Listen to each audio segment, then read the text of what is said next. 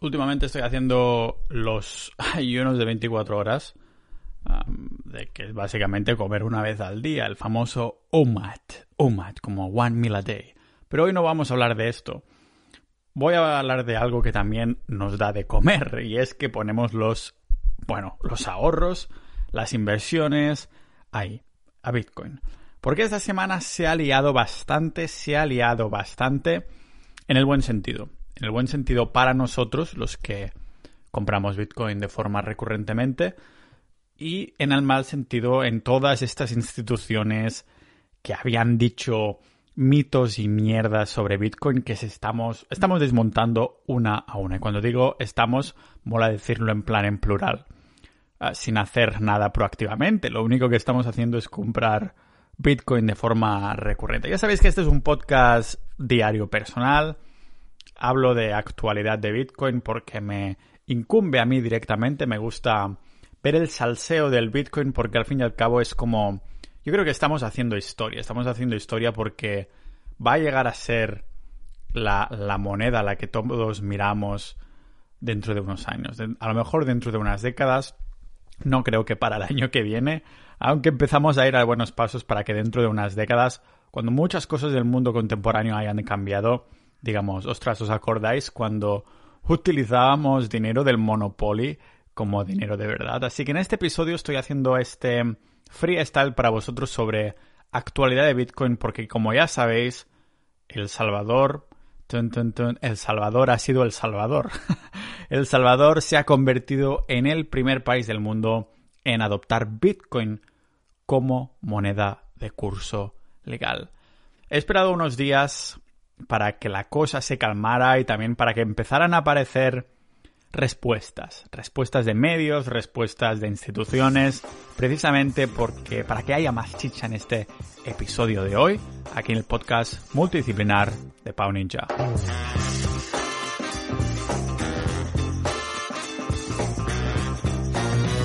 Antes de empezar a comentar todas estas novedades, un agradecimiento muy especial a nuestro patrocinador. Hoy se come familia, hoy se come porque nos patrocina Bit2Me, que ha patrocinado algunas veces el podcast. Lo que pasa es que han sacado una nueva herramienta este mes que se llama Bit2Me Trade, que básicamente es una herramienta de trading que permite pues que podamos operar en el mercado de, de alta frecuencia, ¿no? Si ya sabéis que yo soy totalmente ahorrador de Bitcoin y que de hecho utilizo también Bit2Me a nombre de empresa de Estonia, aunque se puede abrir a nombre personal o empresa española sin ningún tipo de problema, pero entiendo que algunos de los que me escucháis que estáis metidos en el mundo de Bitcoin, pues compráis y vendéis. Y no hay nada de malo de esto. De hecho, voy llevando también a Mario en el podcast para hablar de bolsa, de empresas interesantes de invertir y aunque yo no es mi estrategia, me parece súper interesante. Así que si os interesa invertir en Bitcoin, tanto a modo de ahorro como lo hago yo,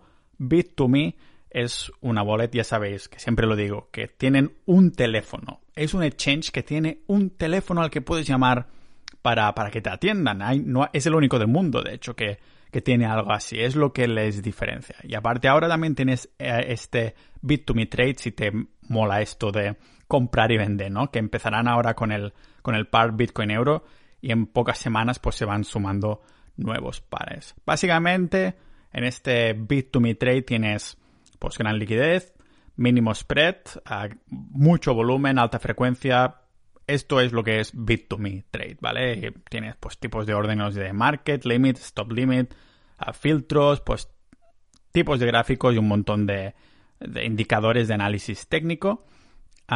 y además hay un, menos 20% de descuento adicional a las, a las comisiones que va como en escalera, ¿no? Sea como sea, agradecer a Bit2Me para patrocinar este episodio. Lógicamente, como siempre, vamos a dejar un enlace en las notas del episodio ah, con, un, con, un, buen descuento en este sentido para los nuevos que os apuntáis. Ah, y vamos a ver qué ha pasado con el tema de, El Salvador, que ahí ya les gustaría a ellos tener Bit2Me Trade. Aún así tienen unas cuantas aplicaciones que les van bien, pero no es ningún tipo de exchange como tal, ¿no?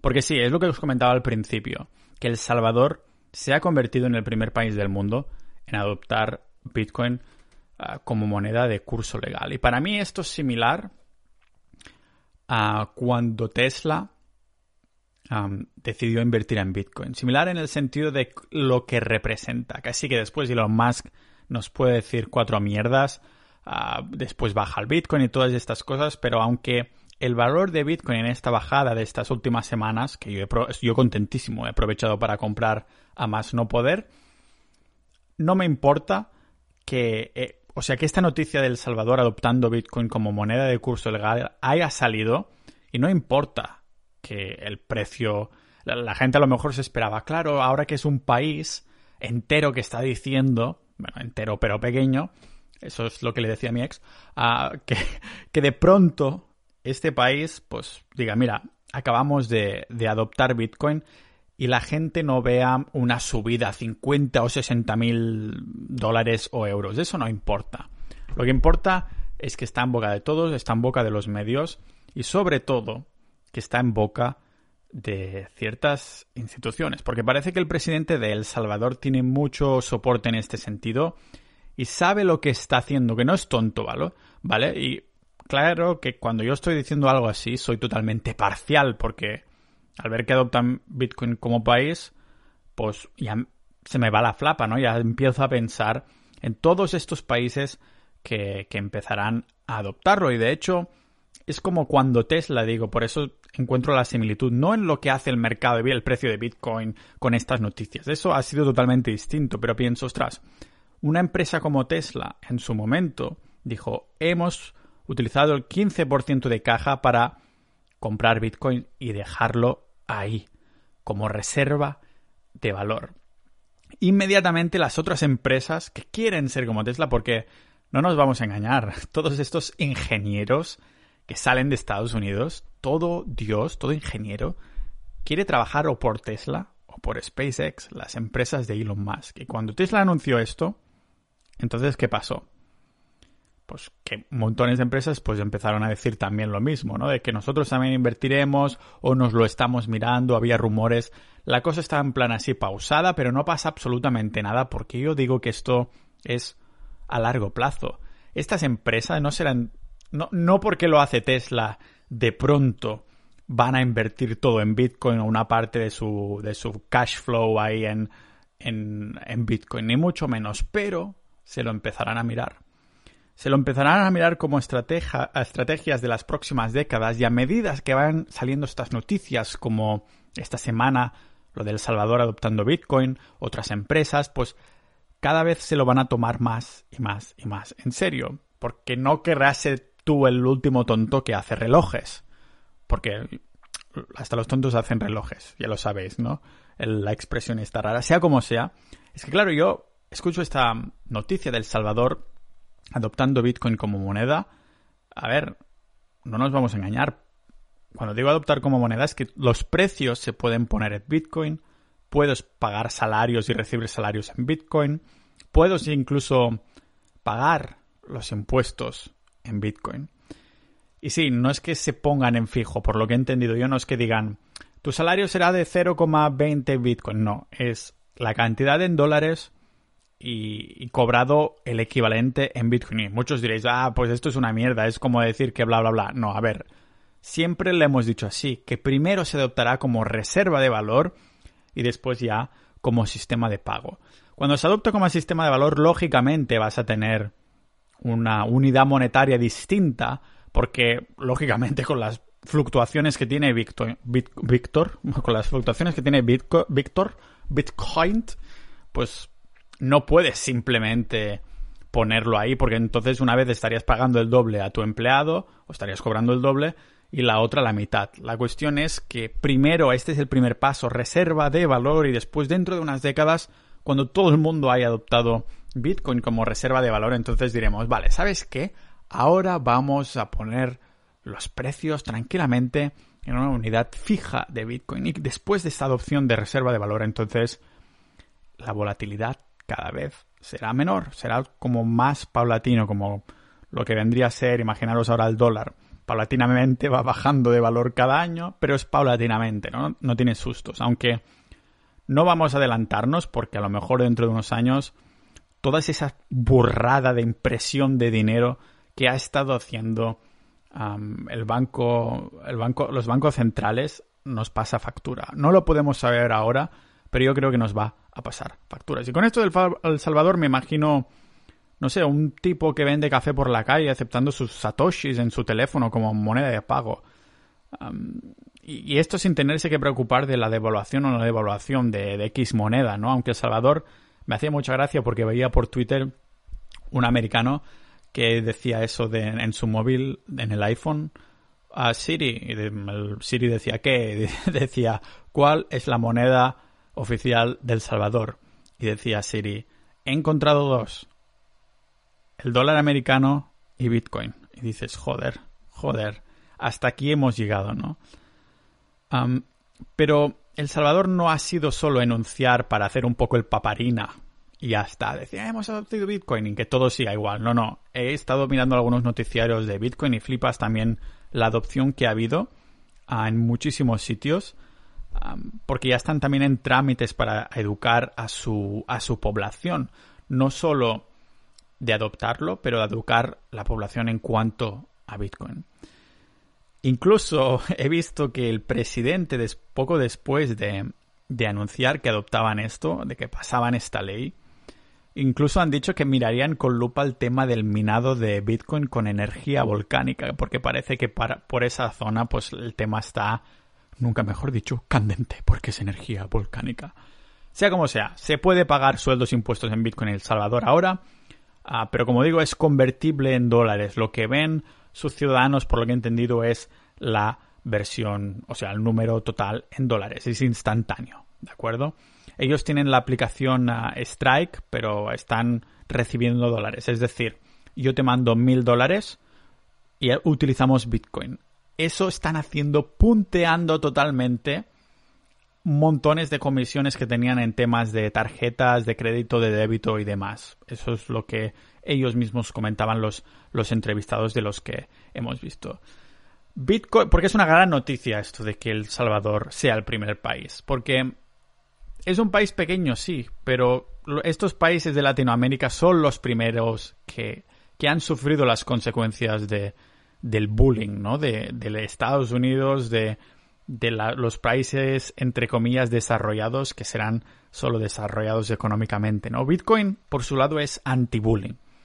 Y cuando digo bullying no me refiero al restaurante de Ferran Adrià, pero bullying, ¿vale? Abusones, es un anti-abusón Bitcoin. Las cosas son transparentes y tal como son, porque bueno, el Fondo Monetario Internacional es una herramienta de coerción económica utilizada ahí por, por estas naciones ricas que estábamos diciendo del norte para intimidar a estos todos, todos estos países que están en desarrollo especialmente en América del Sur, ¿no? Los comentarios de YouTube, si habéis visto YouTube últimamente, eh, está lleno, ¿no? Cuando hay alguna noticia de estas, de crisis económicas, siempre hay el típico compañero latinoamericano que dice, primera vez, es por esto, ¿no? Porque este Fondo Monetario Internacional está dominado por, por estas economías avanzadas y, aunque en mi opinión, cuando decimos avanzadas, yo creo que es más avanzado una ley como la que ha pasado El Salvador, que tiene todo el sentido del mundo, ¿no? Pero porque es, es esto, está un fondo dominado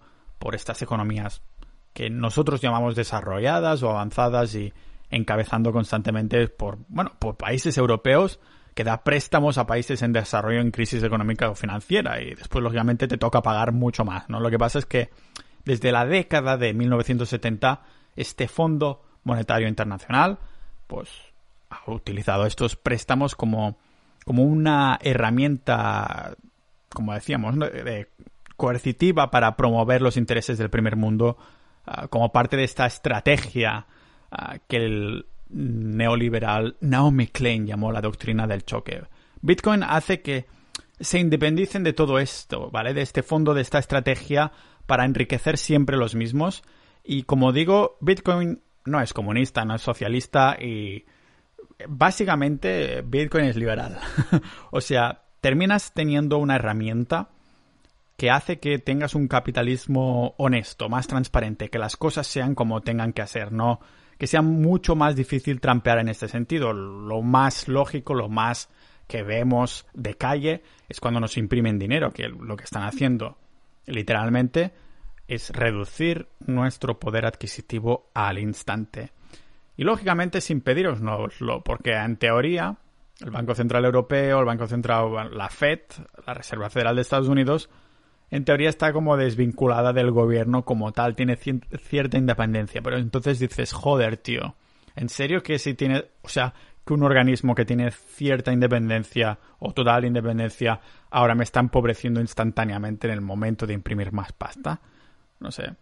Es por esto que os decía que quería esperarme unos días a ver qué pasaba, qué decían las malas lenguas y estas cosas, porque ha sido el propio Fondo Monetario Internacional que sorprendentemente, estoy siendo sarcástico, no es nada sorprendente, ve problemas económicos y legales con la adopción de Bitcoin del Salvador. Básicamente lo que están diciendo es que tienen miedo. Tienen miedo que un país haya decidido dar un paso tan importante para independizarse del propio Fondo Monetario Internacional. Es por esto que seguramente los países latinoamericanos querrán adoptar Bitcoin rápido. Van a tomar los mismos pasos de El Salvador, así que ya es poético, es um, poesía divina que El Salvador tenga el nombre de, El Salvador, ¿no? Que sea un poco el que nos ilumina y enseña el paso que yo creo que en las próximas décadas van a seguir el resto de países, empezando por los menos desarrollados que tienen una, unas fluctuaciones de la hostia de en cuanto al valor de su moneda, ¿no? Respecto al dólar, respecto a todas las otras monedas. Lo hemos visto en Turquía, aunque ahí han hecho la dirección contraria. ¿Qué pasó en Turquía? Bueno, pues que han querido obligar a sus ciudadanos a que no puedan comprar Bitcoin. ¿Cómo lo han hecho? Vamos a prohibir Bitcoin y lo han hecho. Han prohibido Bitcoin. Lo que pueden prohibir es vigilar a la gente para que no lo haga y tal, pero Bitcoin funcionará igualmente lo quieran estos gobiernos o no. ¿Y qué pasó cuando Turquía dijo mm, mm, no Bitcoin? Pues que entonces las búsquedas en Google de Bitcoin llegaron a máximos históricos en cuanto a la búsqueda de la palabra Bitcoin, ¿no? Entonces la gente vio que por mucho que el gobierno dijera de prohibir, podemos seguir utilizando Bitcoin, nos importa una mierda. Y es por esto que, mm, que estos países latinoamericanos yo creo que van a ser los próximos en, en adoptarlo, ¿no? La revista Forbes decía que si la propuesta de Bitcoin del presidente Bukele se convierte en, ley, pues que El Salvador podría convertirse en uno de los países de, de, de, bueno, de un centro monetario más importante del mundo. Es lo que he dicho yo algunos episodios atrás sobre Bitcoin. He dicho que todos esos países que empiecen, que España, seguramente, España va a seguir esta línea. Cuando digan, prohibimos Bitcoin, ¿qué van a ver? Que montones de patrimonios, de pasta se les va del país. Y se irán a los países liberales donde han aceptado Bitcoin. Entonces, estos países como El Salvador, a lo mejor como Miami en ese momento, bueno, como estado de Miami de Estados Unidos, o a lo mejor Suiza, que yo creo que también será bastante crypto friendly, estos pocos países que han decidido aceptarlo primero van a ver cómo les entra trillones y trillones de pasta de todas estas estos patrimonios, estas inversiones, estos activos que están en Bitcoin o en otras criptomonedas y que nos vamos donde nos tratan mejor. Teoría de las banderas, señoras y señores. Ve donde te traten mejor, a votar con los pies. ¿Por qué coño deberías quedarte en un país que te persigue como si fueras un criminal solo por ahorrar en la moneda que tú jodidamente decidas? Es por esto que el diputado Gabriel Silva de Panamá justo tuiteaba esto que de la revista Forbes, ¿no? De que decía Forbes, El Salvador podría convertirse en uno de los centros monetarios más importantes del mundo y este diputado de Panamá pues tuiteaba ah, con las prisas diciendo los panameños tenemos que empezar a hacer lo mismo. Y yo creo que van a seguir en esta, en esta línea. Y más teniendo en cuenta Panamá, por ejemplo, que es un muy buen país para trasladar una residencia fiscal. Yo me imagino que si ya es un buen país para trasladar una residencia fiscal en tema de impuestos, residencia y demás. Yo conozco unas cuantas personas que se han trasladado ahí. Pues imagínate si en esta cocción le pones Bitcoin. Entonces, hay un, un perfil aún más interesante de personas que seguramente ya se pueden retirar, que lo tienen todo en Bitcoin, que dicen, pues me voy a un país que se esté de puta madre, me voy al Caribe y encima puedo pagar en Bitcoin sin ser perseguido con un mal, como un maldito criminal. Y lógicamente no han sido los únicos sitios, ¿no? Panamá no ha sido el único país, porque el presidente de Irán también dice que quieren legalizar las criptomonedas. Fijaros, empezaremos por estos países llamados subdesarrollados que irónicamente van a hacer que sean más desarrollados. El hecho de adoptar un sistema monetario que sea de sentido común al fin y al cabo, porque los llamados países desarrollados no estamos utilizando el sentido común, al fin y al cabo estamos utilizando dinero del monopolio que se puede, se puede imprimir a placer. Entonces, lo de siempre, robar poderes adquisitivos. Entonces, estos países donde ver estas fluctuaciones más grandes del valor de sus divisas van a ser los, los primeros que van a decir, no, no podemos permitir esto, vamos también a seguir los pasos de El Salvador y empezar a legalizar todo esto. Y lógicamente, por eso os decía que quería ver cuál es la respuesta del Fondo Monetario Internacional, también se ha programado mm, JP Morgan, básicamente, la empresa financiera de JP Morgan, ¿vale? Que ha enviado un comunicado explicando un poco que, ah, que representa el hecho de que El Salvador haya adoptado Bitcoin. En la última línea del extracto he leído que pone pero lo que está sucediendo puede complicar la cosa si esto es el inicio de una corriente de países pequeños en situaciones similares. Vamos, que lo que están viendo tanto el fondo de el Fondo Monetario Internacional como JP Morgan pues que temen un efecto dominó. Por eso dice, uy, hay que mirar la legalidad de esto, hay que mirar las repercusiones macroeconómicas que este puede... Pues porque tienen miedo, literalmente. No es que sean tontos los bancos centrales o estas instituciones pro gobierno y demás, sino que se hacen los tontos. Porque entonces es más fácil mantener todas las piezas a sitio. Lo que pasa que El Salvador es un pequeño país, una ficha de dominó, a lo mejor más pequeñas que las otras, que estaba ahí olvidada, que ha hecho un pequeño empujón. Y un pequeño empujón ya sabemos que es más que suficiente para los que los de delante también empiecen a empujar. Así que este comunicado que he leído también ha soltado otras perlas como que es difícil ver algún beneficio económico tangible. Eso lo ha dicho también JP Morgan y digo, pero si esto es una contradicción, si primero que acaban de decir ah, que puede complicar las cosas que El Salvador haya adoptado Bitcoin y ahora de pronto dicen en el mismo comunicado que es difícil ver algún beneficio económico tangible. Ya lo están viendo los ciudadanos. He visto el noticiero de, de El Salvador y lo comentaban los ciudadanos que ya lo habían adoptado, que estaban ahí con sus camisetas y sus gorras de Bitcoin. Y ese señor que está ahí vendiendo cafés, ¿no? Aceptando satoshis en su móvil, súper contento por no tener que pagar Ponían un ejemplo que en una transacción de un lado a otro del país, en no sé qué situación, con, a través de Visa, les costaba en vez de, si querían enviar 100 euros, bueno, 100 dólares, tenían que pagar 170. Con Bitcoin este problema pues se pasa completamente, ¿no? Así que yo creo que estamos, como siempre, empezando a desmentir estos mitos, ¿no? Primero decía todo el mundo, o más que todo el mundo, todas estas instituciones dicen algo por el miedo a que se pueda adoptar y después las personas anti-Bitcoin no son en verdad anti-Bitcoin, son anti-informarse. Simplemente lo que hacen es repetir lo que dicen los más grandes porque así se piensan que tienen menos probabilidades de equivocarse, ¿no? Entonces, estamos desmintiendo estos mitos que al principio decían, no, Bitcoin ha muerto después de la burbuja de 2017, hasta que remontó, después hemos bajado, pero nos da absolutamente igual porque ya hemos demostrado que podemos pasar del precio de 2017, incluso el anterior, o sea, también eso ya lo hemos desmontado, estos mitos, ¿no? después también el que decía esto de que ninguna empresa comprará Bitcoin como reserva de valor. Y después aparece MicroStrategy, que tiene todas sus putas reservas de valor en Bitcoin. Y después aparece Tesla, que es la más icónica en este sentido.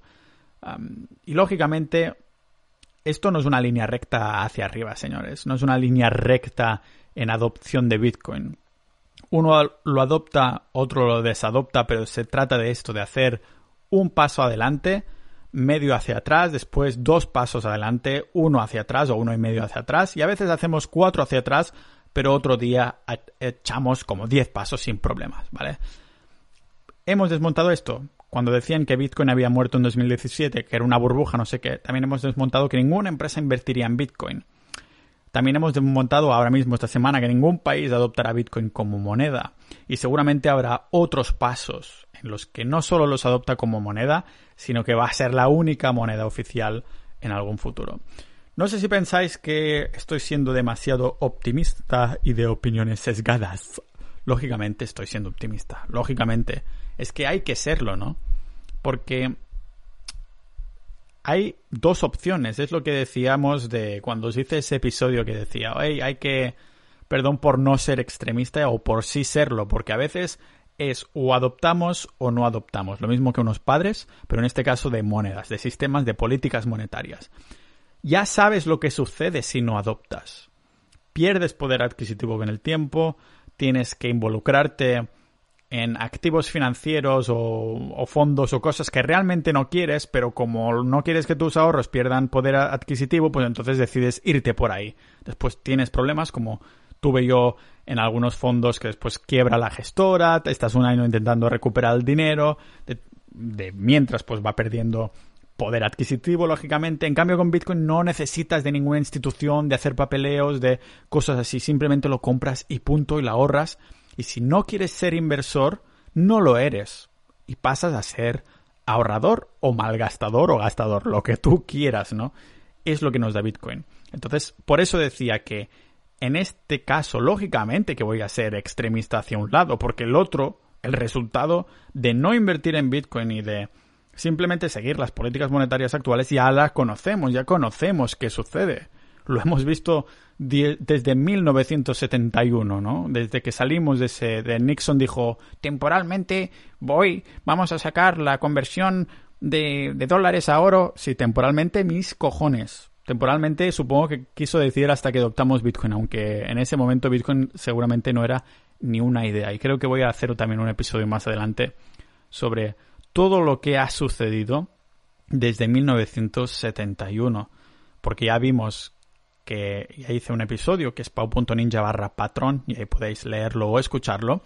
Y ya comenté cómo llegamos hasta el punto de 1971. Pero poco se ha hablado de lo que sucede después de 1971. Así que esto es lo que quería comentar, un poco de actualidad de Bitcoin. Gracias de nuevo a Bit2Me para patrocinar este episodio y también, lógicamente, a los miembros multipotenciales, si tenéis mil intereses y pasiones, de Sociedad.ninja, donde tenemos episodios privados. También una comunidad fantástica, súper proactiva, súper maja y he conocido algunas personas en persona, válgame la redundancia, pero si tienes más de un, un interés que no es Bitcoin, seguramente eres multipotencial y esta comunidad se hace para ti.